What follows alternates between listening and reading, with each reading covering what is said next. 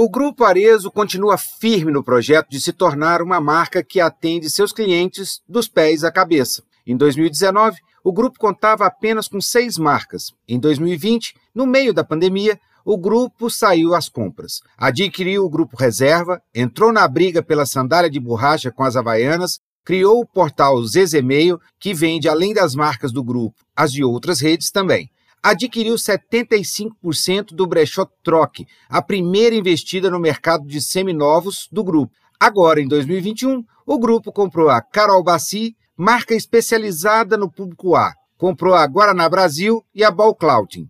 Ao que tudo indica, não para por aí. Neste ano, entrou na briga pela compra da Ering e perdeu para o grupo Soma. O mercado movimentado traz novos ares para o varejo.